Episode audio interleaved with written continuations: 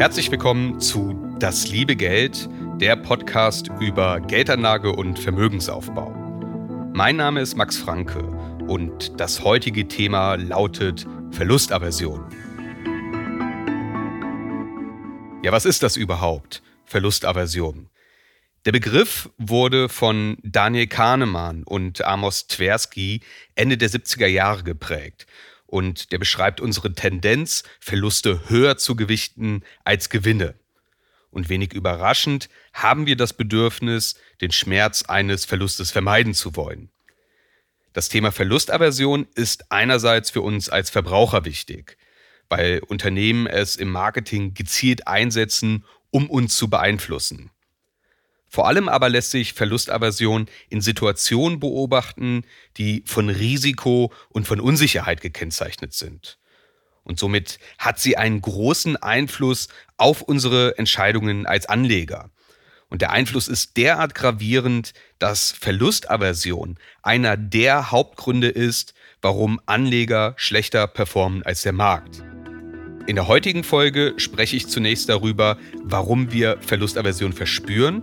Ich werde dann darauf eingehen, wo uns dieses Phänomen als Verbraucher begegnet und im letzten Teil geht es dann um Verlustaversion im Kontext der Geldanlage. Studien legen nahe, dass uns Verluste doppelt so hoch schmerzen, wie uns Gewinne Freude bereiten. Und das lässt sich interessanterweise auch physiologisch belegen. So haben Verluste einen höheren Einfluss auf unseren Puls, die Pupillenerweiterung oder auch die Gehirnaktivität, als es Gewinne haben. Wir verarbeiten Verluste in der sogenannten Amygdala, auch Mandelkern genannt. Das ist der älteste Teil unseres Gehirns und der ist für unsere Emotionen mitverantwortlich. Der Mandelkern verursacht unsere Kampf- oder Fluchtreaktion und auch die Entstehung von Angstgefühlen. Er ist also der Teil unseres Gehirns, der uns sagt, ob wir im Angesicht eines Bären kämpfen oder wegrennen sollen. Und er triggert uns auch, wenn finanzielle Verluste drohen. Es geht hier also um Urinstinkte. Und es ist schwer, sich dagegen zu stemmen, wenn dein Gehirn dir sagt, dass Gefahr droht. Und Verlustaversion hat es als FOMO auch in den täglichen Sprachgebrauch geschafft. FOMO oder auch Fear of Missing Out, also die Angst, etwas zu verpassen. Wenn du das kennst, dann bist du damit nicht alleine. 70 Prozent der Millennials, also der Generation, die in den 80er und 90er Jahren des 20. Jahrhunderts geboren wurde, sollen regelmäßig dieses Gefühl erleiden. Warum haben wir Verlustaversion? Warum schmerzen uns tatsächliche oder drohende Verluste doppelt so stark, wie uns Gewinne Freude bereiten? Der Sozialpsychologe Robert Caldini, der sieht die Gründe für unsere Verlustaversion evolutionsbedingt. Vor langer Zeit, als wir Jäger und Sammler waren und zum Beispiel der Zugang zu Nahrungsmitteln nicht immer gesichert war, da war Verlustaversion eine äußerst hilfreiche Emotion, um unser Überleben sicherzustellen. Wenn du genug Nahrung hast, um zu überleben, dann ist es nicht unbedingt hilfreich und sinnvoll, noch mehr Nahrungsmittel anzuhäufen. Umgekehrt kann es aber katastrophal sein, wenn du deine Vorräte verlierst oder jemand dir deine Mahlzeit wegnimmt. Somit sind wir besonders sensibel dafür, Dinge, die wir besitzen oder bei denen wir den sicheren Zugang wähnen, nicht zu verlieren. Der Verlust schmerzt doppelt so stark wie der Zugewinn. Wir sind stärker motiviert von dem Gedanken, etwas zu verlieren, als etwas Gleichwertiges zu erhalten. Besonders eindrucksvoll lässt sich die Anwendung der Erkenntnisse über Verlustaversion im Marketing beobachten, um uns als Konsumenten zu beeinflussen. Eine oft angewendete Taktik ist die künstliche Verknappung, zum Beispiel bei Luxusgütern, die nur in begrenzter Stückzahl verfügbar sind oder auch sonst bei limitierten Editionen. Ebenfalls mit Verlustaversion zusammenhängt ist der sogenannte Besitztumseffekt. Der bezeichnet ein Phänomen, wonach unsere Zahlungsbereitschaft beim Kauf und unsere Bereitschaft zum Verkauf für ein und dasselbe Gut sehr unterschiedlich ausfallen kann. Also konkret ist unsere Zahlungsbereitschaft beim Kauf geringer als der Wert, den wir für eine Sache beim Verkauf akzeptieren würden.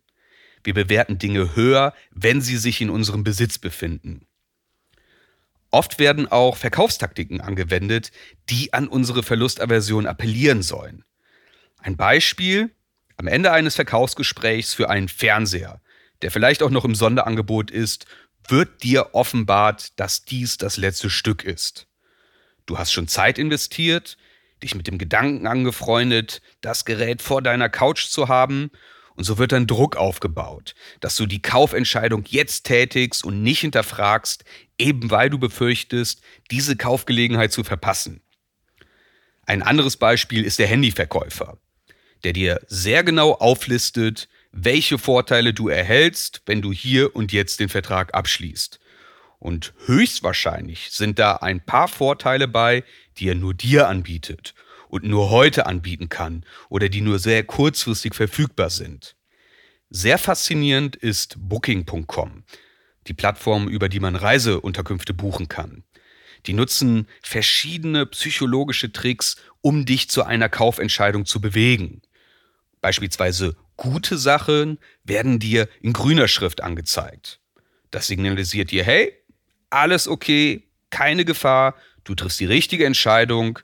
Das sind Mehrwerte wie die kostenlose Stornierung oder der Hinweis auf ein besonders schmackhaftes Frühstück in der Unterkunft.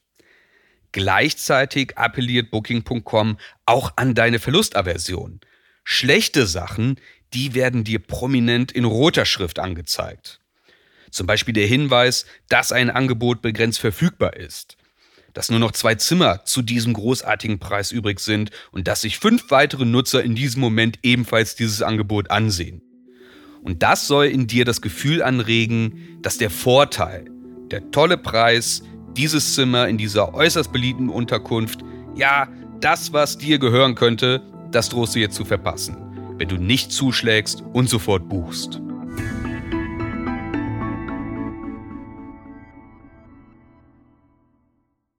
Kommen wir zu Börse und Finanzen. Nochmal zur Wiederholung. Verlustaversion ist die Neigung, Verluste doppelt so stark zu spüren wie Gewinne.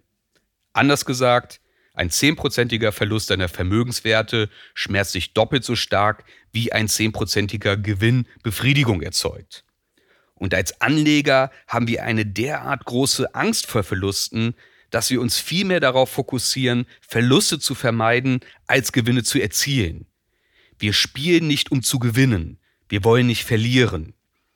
Und je mehr Verluste man erfährt, desto anfälliger wird man für Verlustaversion. Wir sehen zum Beispiel während eines Börsenhypes, dass immer mehr Menschen an der Börse aktiv sind, teils waghalsige Sachen machen. Und dann im Abschwung, wenn die Kurse einknicken, dann sind diese Menschen wie traumatisiert, sodass sie der Börse sehr lange oder auch für immer fernbleiben. Ein häufiger Indikator für Verlustaversion ist, dass Anleger in Finanzprodukte mit einer möglicherweise verlässlichen, aber äußerst geringen Rendite investieren. In der vielleicht richtigen, vielleicht aber auch falschen Annahme, dass sie so Risiken minimieren. Der Klassiker sind hier Lebensversicherungen, Sparbücher, oder auch Bundesschatzbriefe. Du spielst, um nicht zu verlieren, schließt somit aber aus, dass du langfristig gewinnst, also höhere Renditen erzielst. Und die Steigerungsform sind Menschen, die all ihr Geld einfach nur auf der Bank liegen haben, wo es nur minimale bzw. meist gar keine Rendite abwirft. Mit Blick auf Verlustaversion bei Geldanlagen wie Aktien ist es wichtig, zwischen einem Invest in Einzelaktien und in breit gestreute Wertpapiere wie ETFs zu unterscheiden. Weil die Handlungsempfehlungen, die können hier sehr unterschiedlich ausfallen.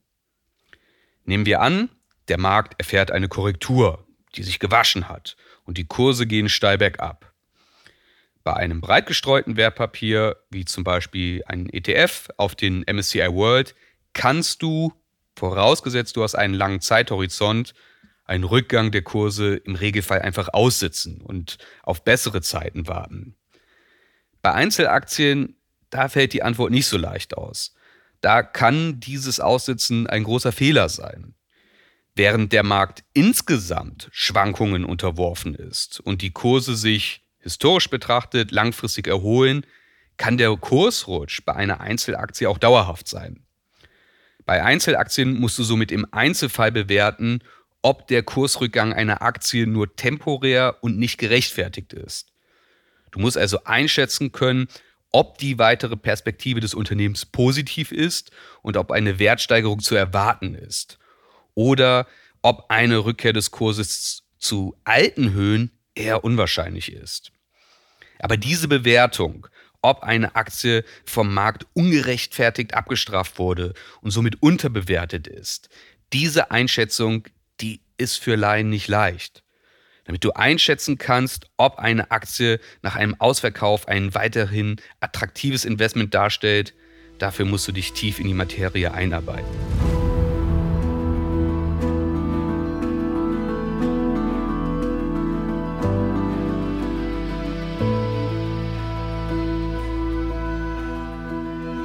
Wie hindert Verlustaversion uns Anlegerinnen und Anleger daran, eine gute Rendite zu erwirtschaften?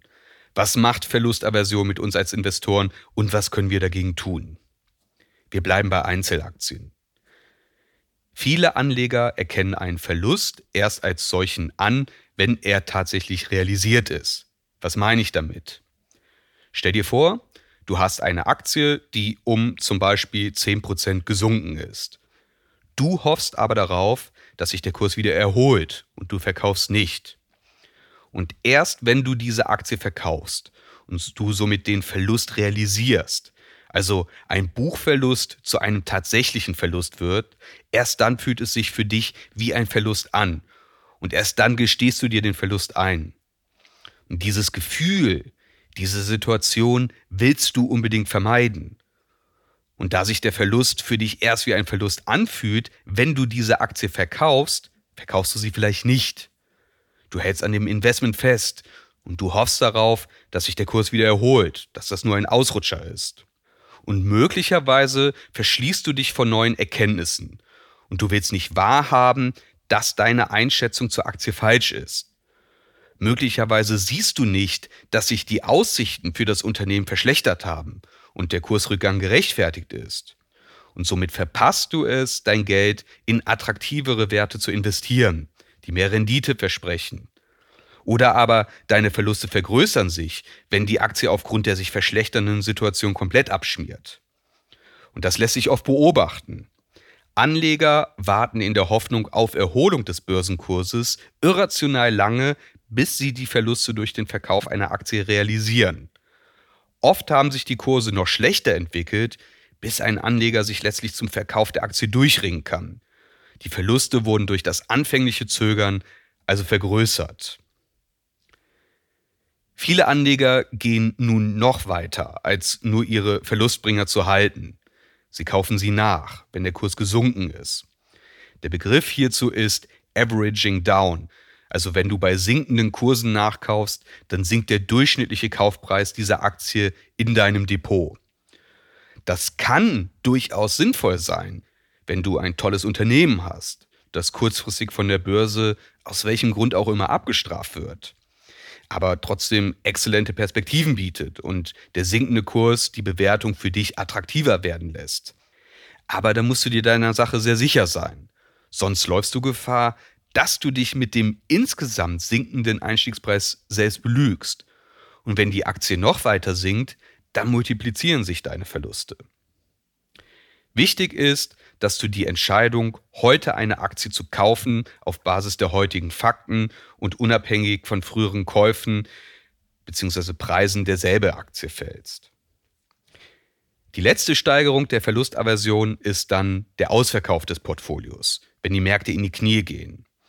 Und viele Anleger tun dies, nachdem sie zuvor Verluste nicht realisiert haben und nun weitere Verluste vermeiden wollen. Das Problem ist, sie verkaufen oft sehr nah zum Tiefstand des Marktes, maximieren also paradoxerweise ihre Verluste und gleichzeitig verpassen sie die Kurserholungen im anschließenden Aufschwung. Das konnte man zum Beispiel im Jahr 2018 beobachten, als es zwei signifikante Marktkorrekturen gab.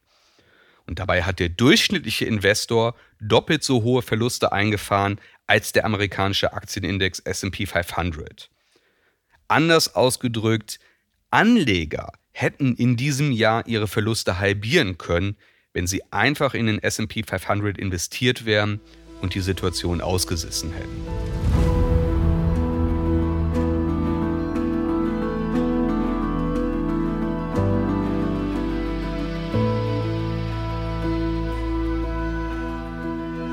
Während Verluste nicht realisiert werden, neigen Anleger gleichzeitig dazu, Gewinne vorschnell zu realisieren. Sprich, du kaufst eine Aktie, in der Folge steigt der Kurs um zum Beispiel 10%, hat aber langfristig das Potenzial, noch deutlich weiter zu klettern. Du verkaufst aber, um kurzfristig das Gefühl des Gewinns zu haben. Vor allem aber, um diesen Gewinn abzusichern und dich nicht dem Risiko eines Verlustes auszusetzen. Und damit verschenkst du die langfristigen Erfolgsmöglichkeiten der Aktie. Außerdem hast du nun ein Problem, denn um dein Geld wieder gewinnbringend anzulegen, musst du den nächsten Gewinner finden. Und wenn du das öfters machst, könnte es passieren, dass du riskantere Investments eingehst. Es könnte passieren, dass du aus Angst, etwas zu verpassen, leichtsinniger wirst und die Kröten ins Portfolio holst. Oder aber du stehst nur wartend am Spielfeldrand, bist nicht investiert und du verpasst den Einstieg, wenn der Markt richtig anzieht und die Kurse klettern. Du spielst nicht, um zu gewinnen, du willst nicht verlieren. Zusammengefasst solltest du mit Blick auf Einzelaktien Gewinne halten und Verluste früh realisieren. Der Investor Peter Lynch, der hat hierzu gesagt, Gewinner verkaufen und Verlierer kaufen bzw. Verlustbringer halten, das ist wie wenn man die Blumen jätet und das Unkraut gießt. Doch die Einschätzung, ob ein Gewinner weiter steigt oder ob ein temporärer Verlierer in Wahrheit eine günstige Einstiegsgelegenheit ist, diese Einschätzung ist für Laien schwer zu treffen. Deswegen nochmal der Hinweis. Einfacher geht es mit einem breit gestreuten Portfolio, zum Beispiel mit ETFs, die den Markt in seiner Breite abdecken. Bei ETFs brauchst du die Entscheidung des Kaufs und des Verkaufs einzelner Aktien gar nicht treffen. Und mit Blick auf die historische Entwicklung der Aktienmärkte und wenn du einen langfristigen Zeithorizont hast, kannst du kurzfristige Verwerfungen echt einfach aussitzen. Wie du mit diesen Verwerfungen umgehen kannst, das kannst du nochmal in Folge 2, wenn die Börsen beben, nachhören. Abschließend sei gesagt, egal ob als Konsument oder als Anleger, allein sich der Verlustaversion bewusst zu sein, auch wie sie manipulativ eingesetzt wird und wie sie dich in deinem Verhalten beeinflusst, allein dieses Bewusstsein wird dir dabei helfen, nicht in Fallen zu tappen und deine Emotionen zu kontrollieren.